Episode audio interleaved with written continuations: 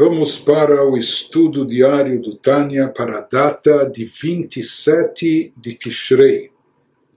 Estamos no meio da carta sagrada Igerta Kodesh de número 25. Continua o Alter Rebbe e nos diz Vehine nodale E eis que é sabido por todos aqueles que são conhecedores da chamada sabedoria oculta, que isso se refere aos ensinamentos da Kabbalah. E o que ele vai nos explicar agora, Alter Rebbe, em relação àquilo que estava sendo questionado sobre os ensinamentos do Baal Shem Tov, quando o Baal Shem Tov dizia que se revestiu a Shekhinah, mesmo naquela pessoa que estava incomodando e perturbando o indivíduo que queria rezar, aquele Yehudi que está querendo rezar com devoção, com kavaná, com intenção. Então ele nos fala, assim dizia o Baal Shem Tov, que quando vem uma pessoa, e mais ainda se for um gentio, um goi, e atrapalha, incomoda esse Yehudi, não permitindo que ele faça sua reza direito, com concentração, então o Yehudi deve pensar se Hashem mandou esse indivíduo para ficar falando essas tolices ou essas bobagens justo no momento da minha reza, talvez isso é uma mensagem para mim que eu devo me concentrar mais ainda, de uma maneira mais intensa, até que eu já nem passe a ouvi-lo mais, né? até que ele passe, que eu ignore e passe desapercebido. Mas talvez isso é uma mensagem para mim que, que eu tenho que ter uma devoção e uma intenção ainda mais profunda. Então, aquilo que os opositores do racidismo questionavam e contestavam, como Baal Shem Tov pode dizer que a Shekhinah estava na boca daquele indivíduo que estava falando tolices e bobagens, etc. Então, aqui ele vai nos explicar em seguida o que, no que consiste o conceito de Shekhinah de forma geral, nós sabemos que a palavra Shekhinah vem do verbo lishkon, em hebraico, que significa habitar.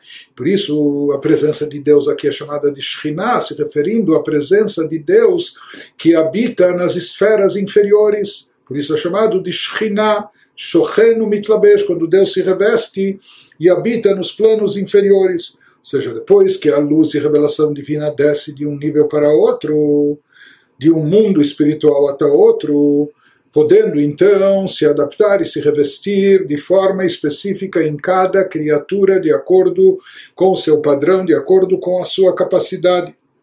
Ele vai nos dizer que nisso consiste o conceito de Shekhinah justamente. E na sequência ele vai nos explicar que até mesmo naquelas criaturas que são pertencentes ao campo da clipá, das chamadas cascas que encobrem divindade e espiritualidade, até mesmo aquelas criaturas que aqui na sua atuação elas parecem ou de fato são agentes do mal, ou que representam o lado impuro ou não aquilo que parece contrariar a divindade, etc mas nelas mesmas também está presente a Shekhinah. Nelas também está revestida a luz da Shekhinah, nelas também está investida a, a, energia divina que lhes dá vitalidade, que lhes dá existência, como a gente explicou anteriormente, que até a pedra possui essa energia divina e o tempo todo todas as criaturas dependem para sua subsistência dessa força divina atuante sobre elas, senão elas voltariam para o nada. Então, na realidade, o Alter Rebbe vai nos esclarecer que em todos os seres e criaturas existe um revestimento da Shekhinah, existe uma presença eh, divina que se manifesta dentro delas, dando vida e existência a elas, até mesmo nas criaturas eh, negativas. Porém, a diferença é que essa Shekhinah aqui se encontra no Galut. Nessas criaturas, essa revelação, essa presença, a energia divina se encontra enclausurada, se encontra como banida no exílio. Ela não está em livre movimento, não, não está podendo se expressar da forma que ela gostaria. É claro que qualquer revelação e energia divina só quer propagar o bem, só quer dar evidência aquilo que é positivo, aquilo que é espiritual, elevado. Mas nesses seres e criaturas, na realidade, eles também são movidos por uma força divina. Eles também têm revestidos dentro de si uma energia divina que é parte da Shekhinah, que habita em todos os seres e criaturas abaixo, apenas que neles a Shekhinah está no estado de exílio. Isso que segue o Alter nos dizendo, que é conhecido do, do, dos, eh, por todos aqueles que estudam, que conhecem a Kabbalah, que Dvar Hashem Nikra Beshem Shechina, Belashon Raboteinu Zichron Ibracha, que a palavra de Deus. E nós já falamos que palavra de Deus, assim como a palavra expressa para fora aquilo que a pessoa tem dentro de si, da mesma maneira se utiliza como metáfora o conceito de palavra de Deus para simbolizar a energia divina, a energia que vem, sai do Criador para dar origem às criaturas. Então, a palavra de Deus é chamada de Shekhinah, essa palavra de Deus é chamada de Shekhinah na linguagem dos nossos eh, mestres de abençoada memória. Veimatata, uma tronita pela Jonas Zohar, e na linguagem cabalística, na terminologia do Zohar, ela é chamada com nomes eh, místicos, a mãe inferior ou a rainha. Mas o significado é o mesmo, assim como a mãe zela e cuida, eh, está presente envolvendo os filhos, é? ou a rainha, ela governa, reina, rege os súditos, etc. Da mesma maneira, se fala que essa força divina, ela se manifesta, está envolvida com, com seres inferiores. O Ifrat Bereish Parshat Vairá, ele nos dá referências de onde isso se encontra mencionado no Zohar. Por que, que é chamada de Shekhinah? a revelação da presença divina, Lefiche Shochen, o Mitlabesh, Banivraim, Lachayotam. Nos diz por que, que a palavra de Deus, que representa a energia vital, que dá existência aos seres e criaturas, por que, que ela é chamada de Shekhinah? Porque ela, Shochen, do verbo shochen, ela habita e se reveste nas criaturas para lhes dar vitalidade e existência. Então, essa palavra de Deus, essa energia divina, leva o nome de Shekhinah, porque Shekhinah significa habitar, aquele que vem habitar eh, dentro, é? Dentro da casa aqui, aquele que habita dentro das criaturas, aquele que se revela nas criaturas para lhes energizar, para lhes dar vitalidade e existência. Continua Alter nos dizendo Belashon Mekubalim, na terminologia cabalística, Nikra Malchut, em associação a Sefirot, aos atributos divinos, então o conceito de Shekhinah está associado a Sefirah de Malchut, a décima Sefirah, que é aquela que representa reinado, soberania, atuação de Deus sobre os súditos. Hashem Dvar Melech Shilton, isso também está associado com a palavra divina, que é a energia de Deus que está presente nas palavras da criação, como é sabido que o rei governa através da sua palavra, através da sua palavra é uma ordem, então o rei também ele age, governa através da palavra, por isso Malchut, Malchut Pé, assim está escrito no Tikkun Nezor, que Malchut também está associado como se fosse representando ou simbolizando a boca, ou seja, aquela que emite as palavras, as palavras que representam a energia vital divina sobre as criaturas. Que Amelach manhig malchuto pois o rei, ele conduz o seu reinado, ele governa através da sua palavra. Também há outros motivos porque Malchut está associado com palavra, etc., conforme conhecido por todos aqueles que são iniciados na chamada sabedoria oculta na Kabbalah. מודעת זאת כי יש בחינת ומדרגת מלכות דאצילות ובחינת מלכות דבריאה. Nos fala que também é sabido, também é conhecido que o nível de Malchut, esse nível que está associado, que é o nome cabalístico para Shekhinah, para a luz divina que habita sobre os seres, sobre as criaturas, lhe dando, lhes dando vitalidade, energia, existência. Então, esse atributo de Malchut existe em todos os níveis espirituais, assim como existe, existe o nível, a categoria de Malchut no mundo de Atzilut, no campo da emanação, no mundo mais elevado. E da mesma forma existe também Malchut de Briah, existe o atributo de, de o atributo de Malchut no mundo abaixo de Atzilut, que é chamado mundo da criação. Lá também está presente Malchut, ou seja, o conceito dessa fala de Deus, entre aspas, dessa energia emitida por Deus para dar vitalidade e existência às criaturas, ele se faz presente em cada mundo de acordo com as suas características. O mundo de Atzilut, que é um mundo de emanação, um mundo de eh, divindade mais intensa de forma revelada, então, lá em Malchut, essa força, essa energia está presente de uma maneira mais elevada mais intensa espiritualmente falando. Já em Briá existe essa essa palavra divina, essa energia para as criaturas, mas mais condensada, mais ocultada. Continua, Alter nos explica o Perush Malchut de Atzilut Hu. Então, o que significa que algo é derivado de Malchut de Atzilut? Dvar Hashem Mechayeu Mehave Neshamot Agdolot Shem Mebchinat Atzilut. Isso significa a palavra de Deus, por como nós falamos, Malchut está associado com palavra, ou as palavras vitalizantes que, dão, que transmitem energia divina na linguagem metafórica, Malchut Pé, Malchut é como a boca, portanto, Malchut de Atzilut representa a palavra de Deus que dá vida e existência para as almas grandiosas, que elas são derivadas, estão associadas ao nível, à categoria de Atzilut. Portanto, de Malchut de Atzilut, de Malchut vem aquilo que vai habitar nas criaturas, né? Shekhinah vem a palavra de Deus, que é a fonte de energia. Então, a fonte de energia derivada de Malchut de Atzilut, onde ela é canalizada nasquelas almas muito grandes e elevadas, aquelas almas que estão no nível de Atzilut. Todas as almas, em primeira instância, são derivadas de Atzilut.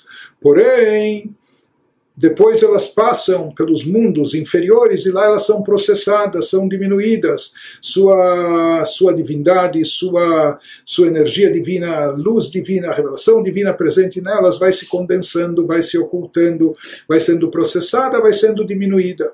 Mas existem algumas almas especiais, algumas almas grandiosas, que essas almas são chamadas sempre de almas de Atzilut, ou seja, mesmo quando essas almas descenderam para o plano terrestre, mesmo quando estavam atuando aqui nesse mundo material, quando estão atuando nesse mundo material, elas mantêm as propriedades de Atzilut. Atzilut é um mundo que está perfeitamente integrado com Deus, completamente unificado com Deus, por isso é chamado mundo de emanação. Lá sequer existem criaturas, nem eh, almas, anjos ainda de forma de forma evidente ou individual, etc. Lá o que se percebe é apenas o Criador e a divindade. Não é?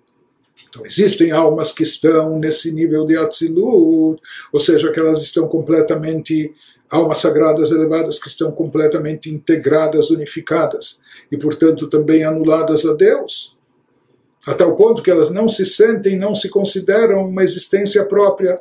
Por isso são eh, almas, pessoas extremamente altruístas, completamente altruístas, pessoas que não sentem a si próprio como uma existência à parte, pessoas que estão a serviço de Deus, sem vontade própria, sem interesses particulares, sem desejos pessoais, ambições pessoais, mas sim elas estão completamente anuladas a Deus, aquelas pessoas que se tornaram uma carruagem, um veículo para Deus, assim como o veículo não tem vontade própria, ele segue para onde o condutor quer ir, essas pessoas também se tornaram um veículo para a vontade de Deus, elas se conduzem apenas para onde a vontade de Deus indica.